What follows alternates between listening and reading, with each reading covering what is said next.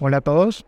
A través de un caso clínico, estuvimos analizando la utilidad actual del perfilamiento molecular en cáncer de seno.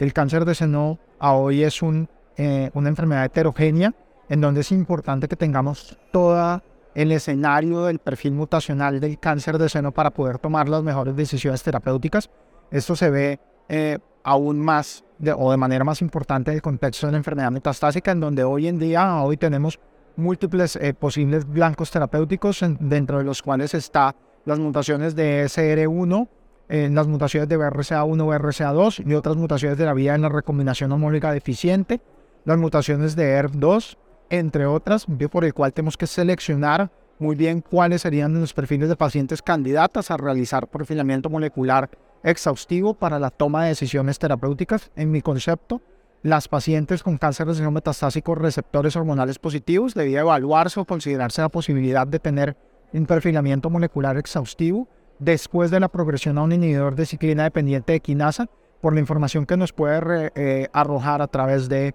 o sobre los mecanismos de resistencia para tomar decisiones de si continuar o no el inhibidor de ciclina dependiente de quinasa y adicionalmente para identificar blancos terapéuticos potenciales que nos permiten pensar en terapias que esperamos tener a futuro en nuestros países, como los inhibidores de PTEN, de AKT, de trifosfato inositol quinasa, entre, entre otros.